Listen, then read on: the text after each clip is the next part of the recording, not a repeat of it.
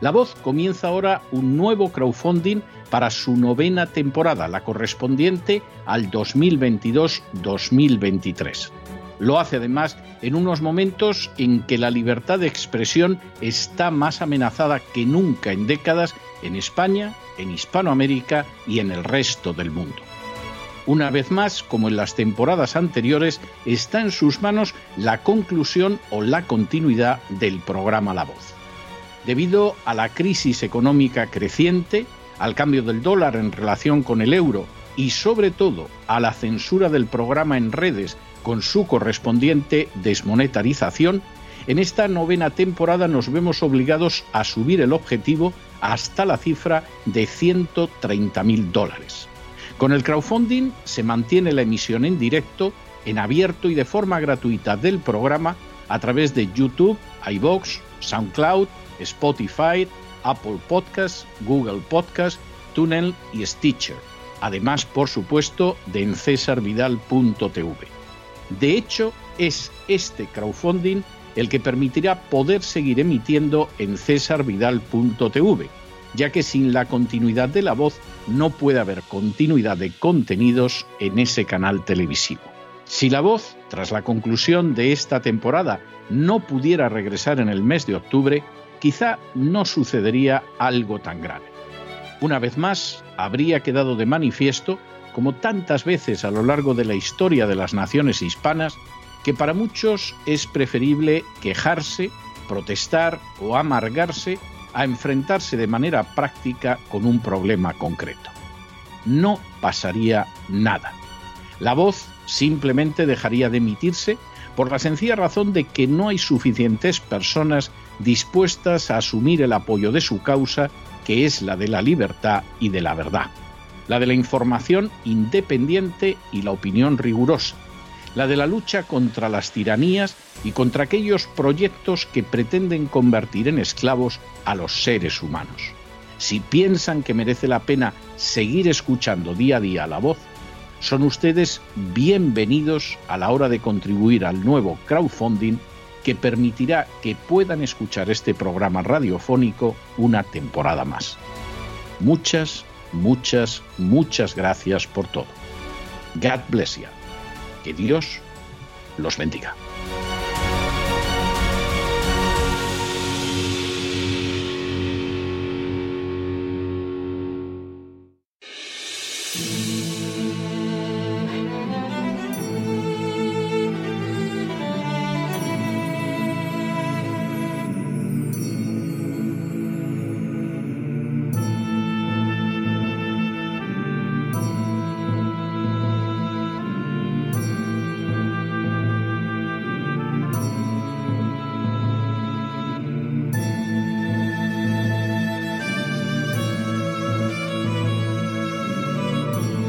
La voz con César Vidal, desde el exilio.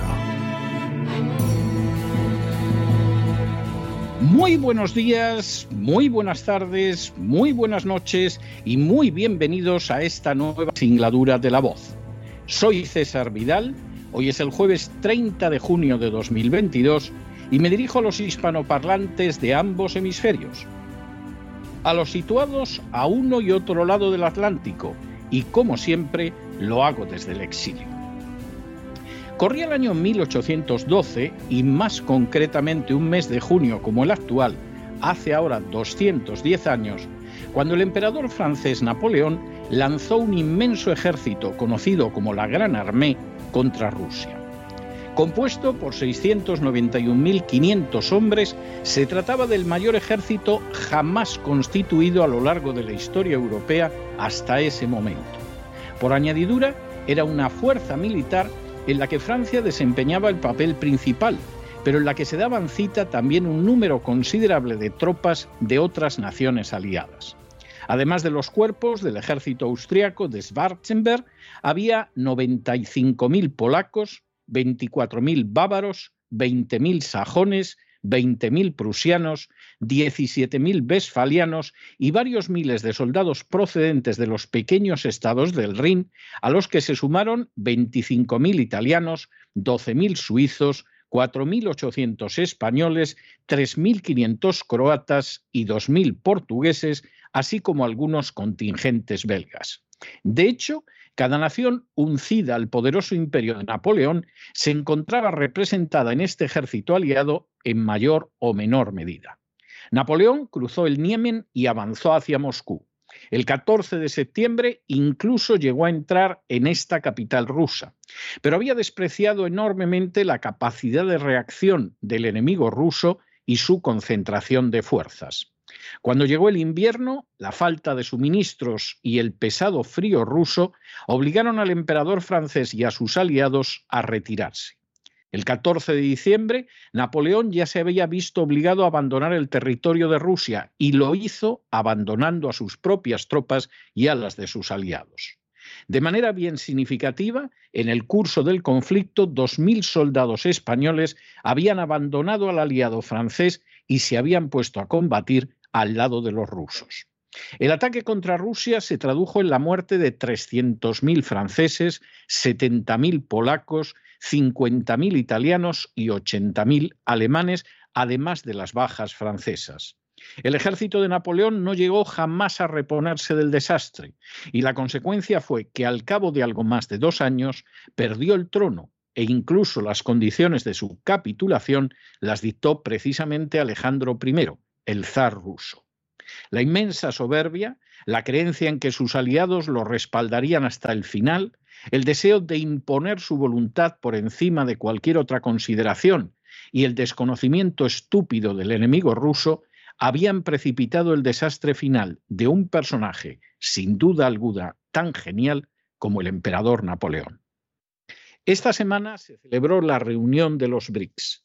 Sin ánimo de ser exhaustivos, los hechos son los siguientes. Primero, los BRICS, sigla que corresponde a Brasil, Rusia, India, China y Suráfrica, constituyen una asociación económico-comercial intergubernamental fundada en el año 2009 y que plantea no la confrontación desde la perspectiva del poder, sino el desarrollo del diálogo y de la cooperación multilaterales. Segundo, los BRICS representan más del 42% de la población del planeta más del 25% del Producto Interior Bruto mundial y más del 20% del comercio planetario. Tercero, los días 23 y 24 de este mes tuvo lugar por videoconferencia la decimocuarta cumbre de los jefes de Estado y de Gobierno de los países miembros del BRICS que examinaron los temas de cooperación global. Cuarto, en un claro desafío a la política unipolar impulsada por Estados Unidos y sus aliados, los BRICS se definieron a favor de un mundo que fuera multipolar, democrático y justo. Quinto, el presidente de Rusia, Vladimir Putin, achacó la actual crisis económica a las acciones mal concebidas y egoístas de estados individuales que, utilizando los mecanismos financieros, están trasladando de hecho a todo el mundo sus propios errores en política macroeconómica. Sexto, de manera semejante, el presidente de China, Xi Jinping, se manifestó en contra de las sanciones lanzadas contra Rusia, afirmando que aquellos que imponen sanciones deliberadas aprovechando su dominio de los sistemas financieros y monetarios internacionales acarrearán desastres a todo el mundo y acabarán también por perjudicarse a sí mismos. Séptimo, Xi Jinping, el presidente chino, describió las sanciones como boomeranes y espadas de doble filo y afirmó que hay motivos para preocuparse porque la economía mundial pueda entrar en crisis. Octavo, Xi Jinping afirmó además que actualmente algunas importantes cadenas industriales y de suministro están sufriendo interrupciones deliberadas. Los precios de las materias primas siguen subiendo y están fluctuando. La inflación mundial no deja de aumentar. El mercado financiero internacional está agitado y la recuperación económica mundial está perdiendo fuerza. Noveno. Xi Jinping se manifestó contrario a la política de bloques y actitudes que deberían de haber desaparecido tras el final de la Guerra Fría por constituir un peligro para la paz mundial. Décimo. Xi Jinping declaró igualmente que las tragedias del pasado ponen de manifiesto que la hegemonía, la política grupal y la confrontación de bloques no traen ni paz ni seguridad y solo conducen a guerras y conflictos. Un décimo. En una línea semejante, el primer ministro de la India, Narendra Modi, resaltó el valor de los BRICS para impulsar la recuperación económica mundial tras la crisis del coronavirus y afirmó que en lo referente al gobierno de la economía mundial, los BRICS tienen un enfoque muy similar. Duodécimo. En la misma línea de apoyo a los BRICS se manifestaron el presidente de Brasil, Jair Bolsonaro, que se refirió a que los BRICS están impulsando un orden mundial multilateral y más justo que el actual, y el presidente de Sudáfrica, Cyril Ramaphosa, quien afirmó que los BRICS pueden y deben desempeñar un papel crucial en la creación de un nuevo orden mundial que incluya, por ejemplo, una reforma del mecanismo de toma de decisiones en las Naciones Unidas. Décimo tercero. En la declaración conjunta publicada tras la reunión, los BRICS expresaron su apoyo a la celebración de negociaciones entre Rusia y Ucrania e insistieron en que solo el Consejo de Seguridad de Naciones Unidas tiene autoridad para imponer sanciones. Décimo cuarto. Los dirigentes del BRICS reafirmaron su compromiso de crear un mundo libre de armas nucleares y destacaron que en una guerra nuclear no puede haber ganadores y nunca debe llevarse a cabo. Así, se manifestaron partidarios de impulsar el sistema de control de armas, desarme y no proliferación en relación con las armas biológicas, tóxicas y químicas. Décimo quinto. Los BRICS expresaron su compromiso de evitar una carrera armamentística y el despliegue de armas en el espacio, y realizaron un llamamiento a fortalecer el sistema de tratados y acuerdos en materia de control de armas para mantener la paz y la estabilidad global. Décimo sexto.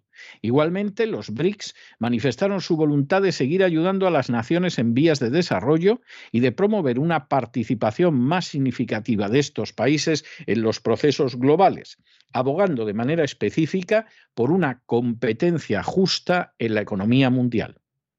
Décimo séptimo. De manera bien significativa, los BRICS anunciaron la creación del Centro de Investigación y Desarrollo de Vacunas de los BRICS, que liberaría a estas cinco naciones de las imposiciones de la Big Pharma. Y decimo octavo, de forma bien reveladora, Argentina e Irán han expresado su voluntad de integrarse en los BRICS, mientras que Arabia Saudí ha manifestado su deseo de asociarse a sus tareas. Apenas unos días antes de la cumbre de la OTAN en Madrid, tuvo lugar la celebración de la cumbre de los BRICS. Mientras que la primera disfrutó y sigue disfrutando de una cobertura mediática sensacional y sus objetivos agresivos y hegemónicos se han podido conocer siquiera en parte, la segunda apenas fue mencionada por los medios occidentales, posiblemente para dar la sensación de que todo el planeta se reduce a la OTAN y a sus planes. La realidad, sin embargo, es muy diferente y cuando se analizan las propuestas y las acciones de ambos bloques, llama enormemente la atención la visión tan diferente que unos y otros plantean. Para la OTAN, el mundo ha de seguir teniendo un carácter unipolar en el que la única potencia sea Estados Unidos, seguido por sus aliados. Para los BRICS, el mundo ha de ser el terreno de juego de todos los países, incluidos los que todavía están en vías de desarrollo y a los que hay que ayudar. Para la OTAN hay que aumentar los gastos armamentísticos y seguir interviniendo militarmente en cualquier parte del mundo cuando así lo estime oportuno, como ya se ha hecho en Yugoslavia, Afganistán, Irak o Libia. Para los BRICS, por el contrario, hay que evitar la creación de bloques militares y la carrera de armamentos.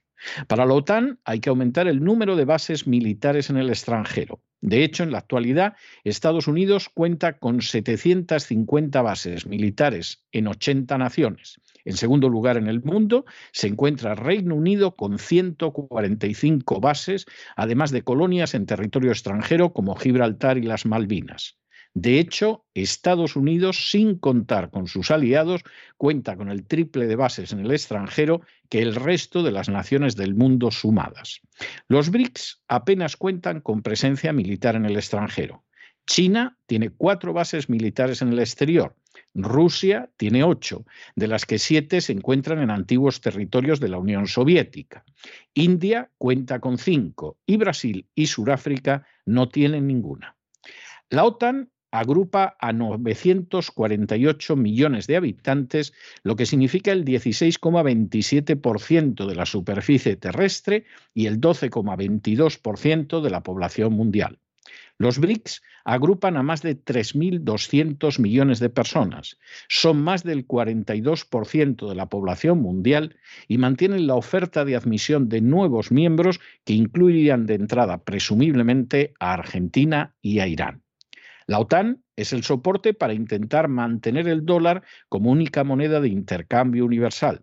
Los BRICS están aprovechando el inmenso error de sancionar a Rusia para ir desplazando al dólar de su posición de monopolio y sustituirlo poco a poco por una canasta de monedas. Desde que comenzaron las sanciones contra Rusia, el dólar ha podido perder un 20% de las transacciones mundiales en favor del yuan y del rublo. La OTAN pretende en estos momentos mantener un orden imperial que pueda invadir cualquier nación en el conjunto del globo en defensa de una hegemonía unipolar.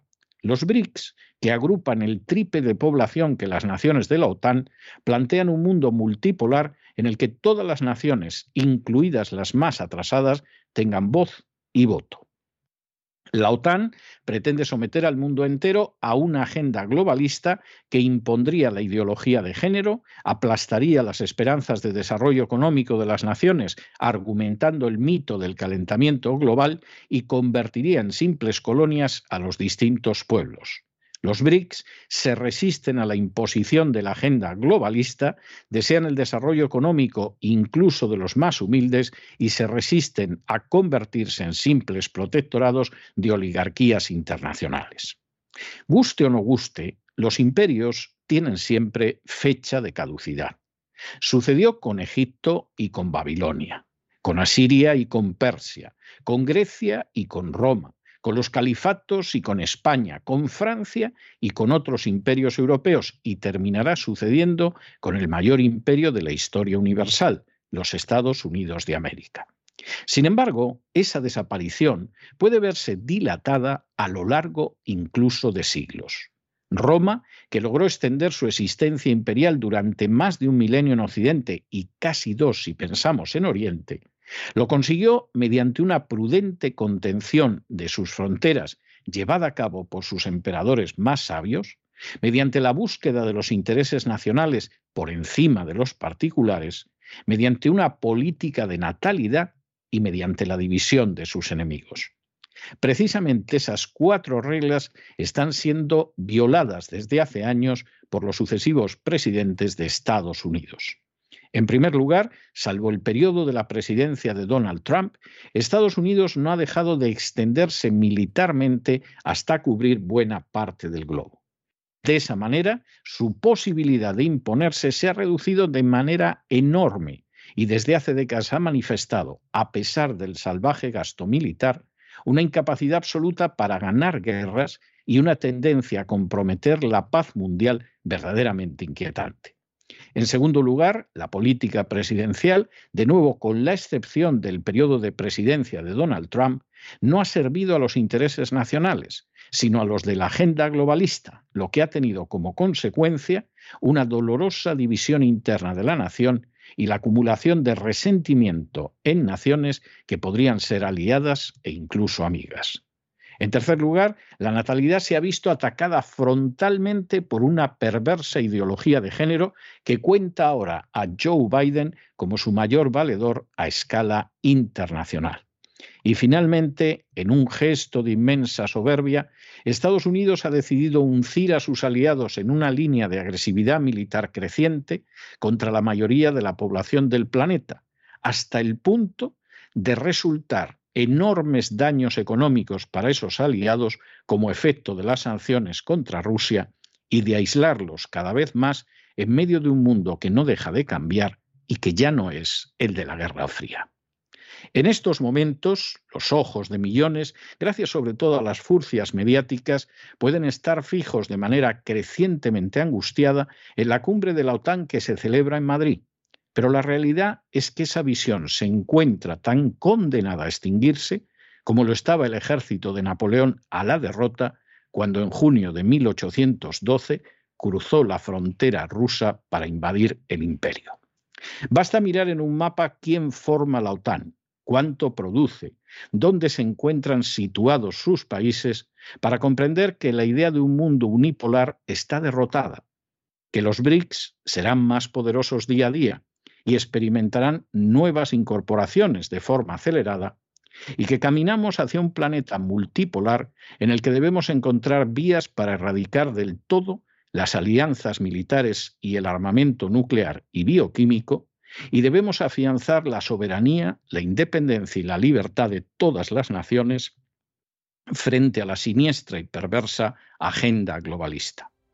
Eso o el desastre que sufrirá nuestra civilización será muchísimo mayor e irreparable que el que sufrió Napoleón en las heladas estepas de Rusia.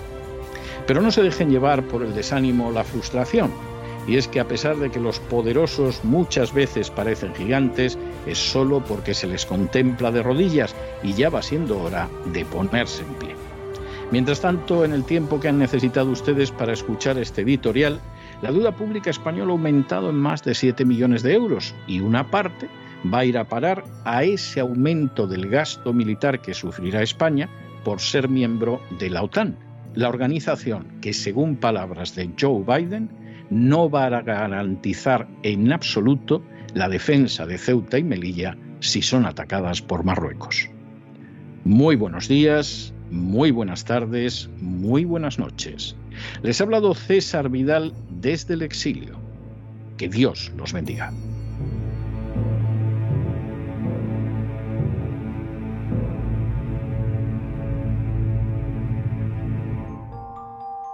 Esta sección está patrocinada por crowdfunding con el siguiente mensaje. Nuestro Señor Jesucristo, el único Dios verdadero, es misericordioso y nuestro Salvador.